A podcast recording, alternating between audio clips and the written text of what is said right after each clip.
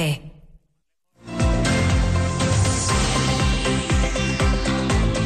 Lo que pasa, lo que importa en Asturias. Silvia Rúa. ¿Qué tal? Buenas tardes. Iniciamos este espacio con una última hora de la que da cuenta la web del diario La Nueva España. La aparición en la costa de Francia del cadáver del pescador cántabro de 41 años desaparecido en Llanes, en Satuste concretamente, el pasado día 25 de enero. Según recoge este diario, la pareja del pescador ha sido la quien, quien ha confirmado que se trata de este hombre gracias a la imagen de un tatuaje. Todo a la espera de los resultados de las pruebas de ADN. Frente a la costa de Llanes, precisamente a 8 millas. Un carguero perdió el viernes parte de su carga, aunque no se trata en principio de mercancía peligrosa. Salvamento Marítimo dio la alerta a la Cofradía de Pescadores Santa Ana, dado que la rula estaba cerrada ayer por ser sábado. Un avión mantiene de momento la vigilancia en la zona, según relata Ángel Batalla, el patrón mayor de la Cofradía Llanisca, quien señala además que el problema no es tanto el tipo de carga, descartada la peligrosidad de su contenido, sino que el efecto, sino el efecto sobre la navegación cuando salga a faenar si está flotando. Bueno, pues a nosotros ayer nos avisaron, llamaban a la rula, pero claro, la rula estaba cerrada porque es sábado.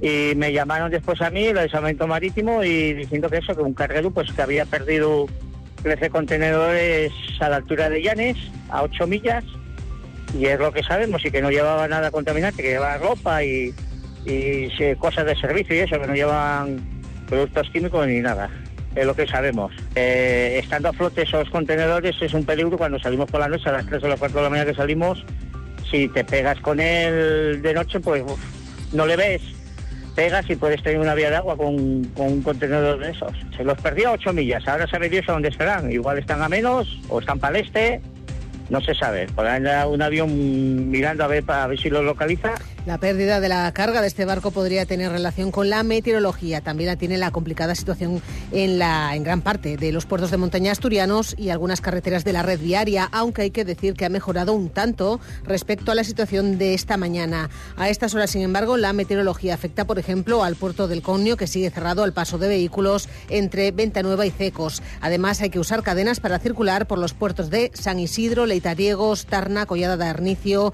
La Cobertoria, Somiedo y San Lorenzo y también por el puerto de Ventana. También hay que usar cadenas entre Tielbe y Sotres y entre Sotres con el límite con Cantabria. Y en la vía que une la central de la Malva y Saliencia, la SD1. La circulación ferroviaria que afectó ayer, por cierto, a la circulación de trenes de media distancia entre Ferrol y Asturias, en concreto por un corte por desprendimientos entre Ortigueira y Viveiro, ya se ha restablecido.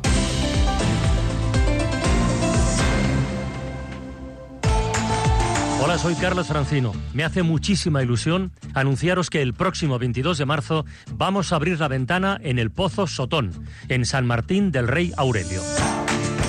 Porque Asturias es paraíso natural y paraíso minero, con su patrimonio industrial. Todo eso hay que mostrarlo, hay que compartirlo, y más ahora con la llegada de la alta velocidad. Así que la ventana vuelve a Asturias el viernes 22 de marzo en el Pozo Sotón. Os esperamos. Patrocina Asturias Paraíso Natural, Asturias Naturaleza Minera. Recoge tu invitación en Radio Asturias y Ser Gijón.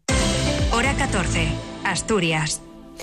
El PP se muestra dispuesto a apoyar la ley de impulso demográfico elaborada por el gobierno asturiano, pero con condiciones. En concreto, que el proceso, en el proceso de tramitación de la norma se incluyan las enmiendas parciales que ya anuncian que presentarán para mejorarla. Una norma que está llamada, o eso pretende al menos, a dar respuesta al envejecimiento y el despoblamiento y al declive poblacional con iniciativas eficaces a medio y largo plazo. Si bien el anterior portavoz popular, Diego Canga, puso el acento mientras estuvo en el carón, el espíritu constructivo que veía en el texto, el actual líder de los populares, Álvaro Queipo, lo considera muy mejorable. Cree que la ley se queda corta, que es inocua y que no será eficaz. Sin embargo, tanto él como su portavoz adjunto, Luis Venta, niegan que el Partido Popular esté en el no por el no, como le achaca el PSOE. Tratarán de mejorar el texto con las enmiendas que pueden presentar hasta el día 18 de marzo, plazo para ello. Y si lo logran, dice Luis Venta, le darán el sí. Y, que el Partido Popular pues eh, se sume a ese acuerdo que que consideramos importante. No es este el sonido que queríamos escuchar. Vamos a esta es la portavoz socialista en la Junta General, Dolores Carcedo, que se mostraba confiada esta semana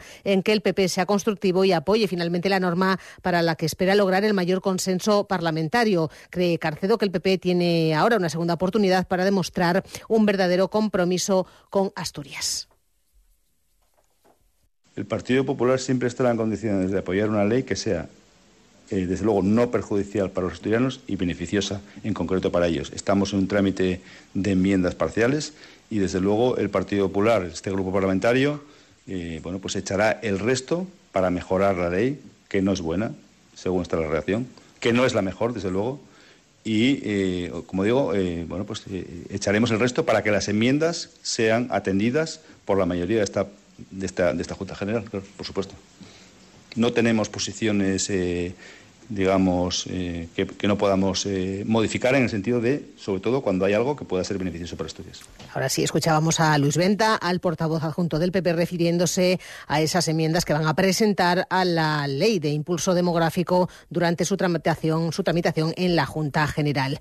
El director general de Juventud del Gobierno asturiano, Francisco Asís Fernández, asegura que el Principado estaría por la labor, es favorable a prohibir el consumo de bebidas energéticas entre los menores de edad línea de trabajo un poco en ese sentido es muy similar a la gallega, que eh, lo que querríamos ir es a que los jóvenes menos de 18 años no pudieran consumir este tipo de bebidas. A Asís Fernández le preguntaban concretamente por este asunto porque el PP ha anunciado que va a llevar al Pleno de la Junta General esta semana una pregunta dirigida a la Consejería de Salud y una iniciativa para pedir al Gobierno de la región que inicie el proceso para regular la venta y consumo de este tipo de bebidas entre los jóvenes. La diputada Pilar Fernández Pardo defiende que no se trata de bebidas isotónicas ni tampoco de refrescos normales, sino que son bebidas con altas dosis de cafeína, de azúcar, de estimulantes y de taurina que tienen efectos nocivos sobre el metabolismo. Bebidas cuyo consumo va a más entre los jóvenes. Por eso considera la popular imprescindible que las autoridades tomen cartas en el asunto. Es aquí también donde queremos hacer un llamamiento al Ministerio de Sanidad o bien al Ministerio de Consumo o también a la Agencia Española de Seguridad Alimentaria para que empiece a haber un control de estos productos no inocuos. Y por lo que se refiere a las comunidades autónomas, donde tenemos competencia para, regularlas, decirles que diez autonomías ya se plantean la regulación legal de las bebidas energéticas y la más avanzada en este sentido es Galicia, donde ya hay un proyecto de ley de, de, regulación donde se equipara este producto al alcohol y por lo tanto se va a prohibir la venta y el consumo de, bebidas energéticas a menores. Por su parte, el presidente de la Unión de Consumidores, Dacio Alonso, considera muy adecuado abrir este debate sobre la necesidad de la regulación de este tipo de bebidas y reconoce que existe una verdadera preocupación sobre el consumo cuyo riesgo no se recoge, señala, en el etiquetado de forma adecuada. Primero, que están al alcance de cualquiera en cualquier parte, es decir, entre las máquinas o en cualquier, digamos, centro comercial y demás y demás no se advierte, digamos, de aciertos riesgo que comporta. Yo creo que hay necesidad de acometer efectivamente una legislación específica, sobre todo donde prime la información, el etiquetado fundamental, las consecuencias que puede tener un uso indebido o, digamos, eh, abundante, bueno, un uso indebido de, ese tipo de, energéticos. Y yo creo que procede que haya una regulación en Asturias porque eh, es una preocupación, es una preocupación que va incrementándose por el consumo, digamos, también eh, digamos, que se ha incrementado en los últimos tiempos este tipo de bebidas. Y a partir de este lunes, la sección segunda de la Audiencia Provincial va a acoger la vista por la acusación contra Manuel Mori, el que fuera director del entonces Banco Pastor en Cangas de Onís y para el que la Fiscalía solicita una pena de ocho años. Lo acusa de un delito continuado de apropiación indebida y de una estafa que asciende a unos cinco millones de euros durante el tiempo en que estuvo al frente de esta sucursal, es decir, entre los años 1998 y 2012, cuando fue absorbido esta, eh, fue absorbida esta entidad por Banco Popular. Según el escrito de acusación, Mori habría burlado todos los mecanismos de control, accediendo sin autorización a cuentas de clientes de las que retiraba dinero que después entregaba a terceros o realizaba con ellos abonos en otras cuentas bancarias de otros clientes de su interés. Además de la pena de cárcel, el fiscal solicita también indemnizaciones para los afectados que superan los 3 millones de euros.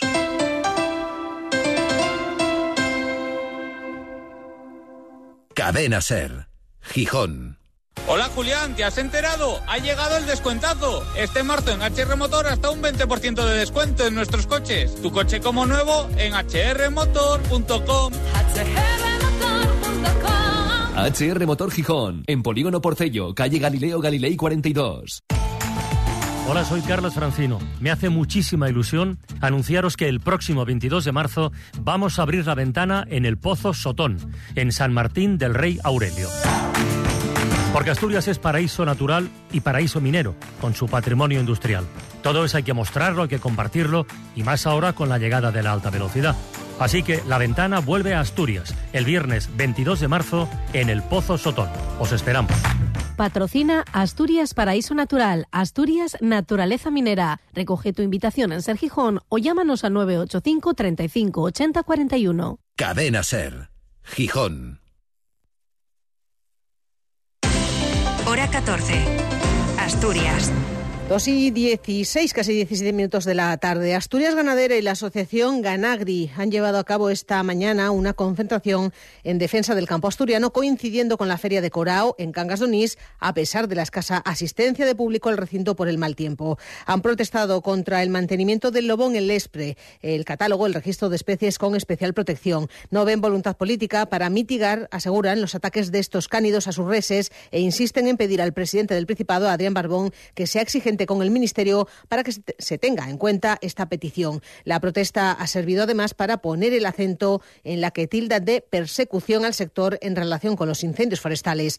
Rosa Gutiérrez, presidenta de Ganagri, explicaba esta mañana ambas quejas. Pues que saquen al lobo del Estre, porque ahora ya en Europa quitaron esa protección que tenía el lobo y aquí no se está haciendo nada. O sea, o sea, cada vez hay más lobos, más ataques, se, acercan más a los pueblos. Aquí estamos recogiendo firmas para poner una queja ante la Guardia Civil por eso, porque se, directamente si tienes el ganado donde está el incendio, donde fue el incendio, o la finca es cerca de la tuya o lo que sea, pues, pues a veces se te echa la culpa o imputan a la gente sin pruebas, o sea, ya te tratan como un delincuente y mañana se pone en marcha el proceso de admisión del alumnado para el próximo curso escolar con el sorteo de las dos primeras letras del primer apellido y la ordenación alfabética para resolver los casos en que se produzca un empate en la puntuación una vez aplicado el baremo. Se adelanta así este proceso dos días respecto al año pasado. El sorteo público se va a desarrollar en la sala de juntas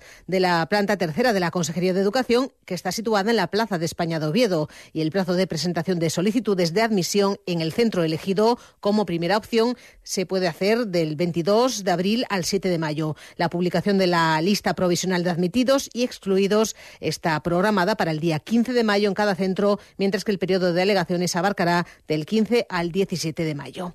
Y nos vamos hasta Gijón porque el ayuntamiento va a aprovechar la próxima comisión de coordinación de actividades contaminadoras para reclamar al puerto nuevas inversiones ambientales y que el tráfico pesado acceda al Musel por el túnel de Aboño, cambios que no han sido bien recibidos por el, en el vecino concejo de Carreño. Su alcalde entiende que la solución planteada no resuelve el problema, sino que lo traslada de zona. Sergio Díaz. Sí, más exigencias al puerto con nuevas medidas en la lucha contra la contaminación. Rodrigo Pintueles es el concejal de Medio Ambiente. El puerto diseña un nuevo plan de inversiones medioambientales en el que se contemple de manera prioritaria y a medio plazo la progresiva pavimentación, apantallamiento y cubierta de la totalidad de acopios de carbón y minerales. También vamos a pedir a la autoridad portuaria que colabore en la eliminación del tráfico pesado de la avenida Príncipe de Asturias, estableciendo como única vía de acceso al recinto portuario el túnel de Aboño.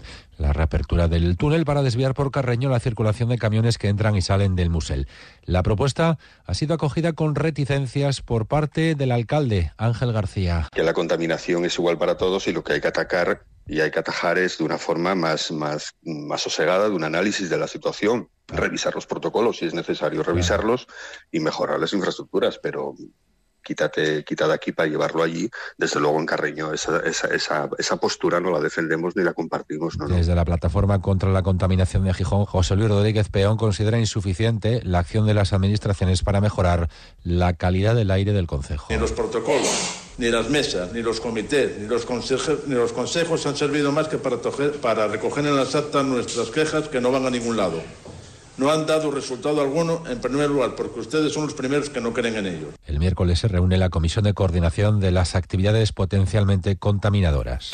Y en Oviedo, el portavoz de Izquierda Unida Convocatoria por Oviedo, Gaspar Llamazares, pide al equipo de gobierno en el ayuntamiento que se aplique a sí mismo lo que exige al Principado. Llamazares se refiere a las quejas que viene manifestando el alcalde, Alfredo Cantelli, molesto por los incumplimientos que achaca al Principado en inversiones para la capital de la región. A juicio del edil de Izquierda Unida, esa misma exigencia y compromiso con Oviedo debería tenerlo el propio gobierno local en materias como la promoción de vivienda accesible, el empleo de calidad, la inversión en los barrios periféricos y la zona rural, la cultura o la movilidad sostenible. En, en concreto, en el tema de cultura, Llamazares viene denunciando un recorte del 10% en las partidas destinadas en el presupuesto de la ciudad. Por eso, si bien considera conveniente la colaboración entre administraciones, cada una, dice, ha de cumplir su parte. Para solucionar los grandes problemas, cada uno debe cumplir con sus obligaciones.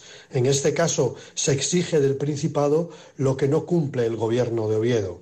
No cumple el Gobierno de Oviedo porque mientras el Principado aumenta su presupuesto, en particular el presupuesto de inversiones con Oviedo, Oviedo, el Ayuntamiento de Oviedo, recorta su presupuesto en el 10% y deja a la mitad el volumen de inversiones del año pasado, con lo cual deja en el camino buena parte del cumplimiento de sus competencias. Por tanto, es conveniente colaborar, pero sobre todo es conveniente hacerlo en base al cumplimiento de las propias competencias y de los propios presupuestos.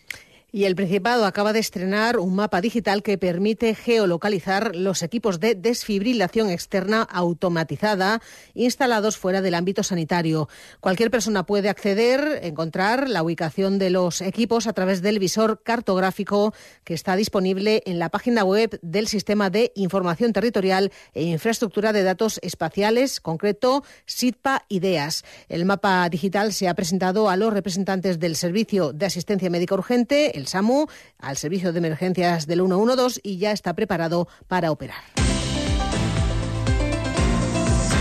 Dos y veintitrés minutos. Evitar que los osos se acerquen a las poblaciones humanas en busca de comida es el principal objetivo de un programa que coordina la Fundación Oso Pardo para la coexistencia entre humanos y osos y que pretende mitigar la presencia de los plantígrados en los pueblos, evitar así conflictos que ahora se generan. Se trata de un nuevo proyecto del programa LIFE de la Unión Europea y a esta iniciativa se han sumado nueve ayuntamientos del occidente cantábrico, los que cuentan con mayor densidad de osos del país. Son seis en Asturias, Somiedo, Belmonte de Miranda, Proaza, Cangas del Narcea, Gaña e Ibias y el resto en Castilla y León, Villablino, Paramo del Sil y Palacios del Sil. Además, colaboran la Junta de Castilla y León y el Gobierno del Principado. El proyecto, de cuatro años y medio de duración, cuenta con un presupuesto total de 4,2 millones, con el 75% de los fondos aportados por el programa LIFE y se centrará en tres grandes líneas de trabajo, es decir, la prevención, la gestión de interacciones y campañas de información, sensibilización y educación ambiental.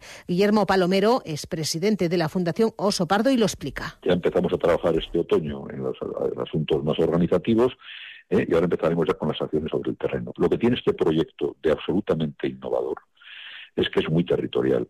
Es que nueve ayuntamientos han decidido sumarse ¿eh?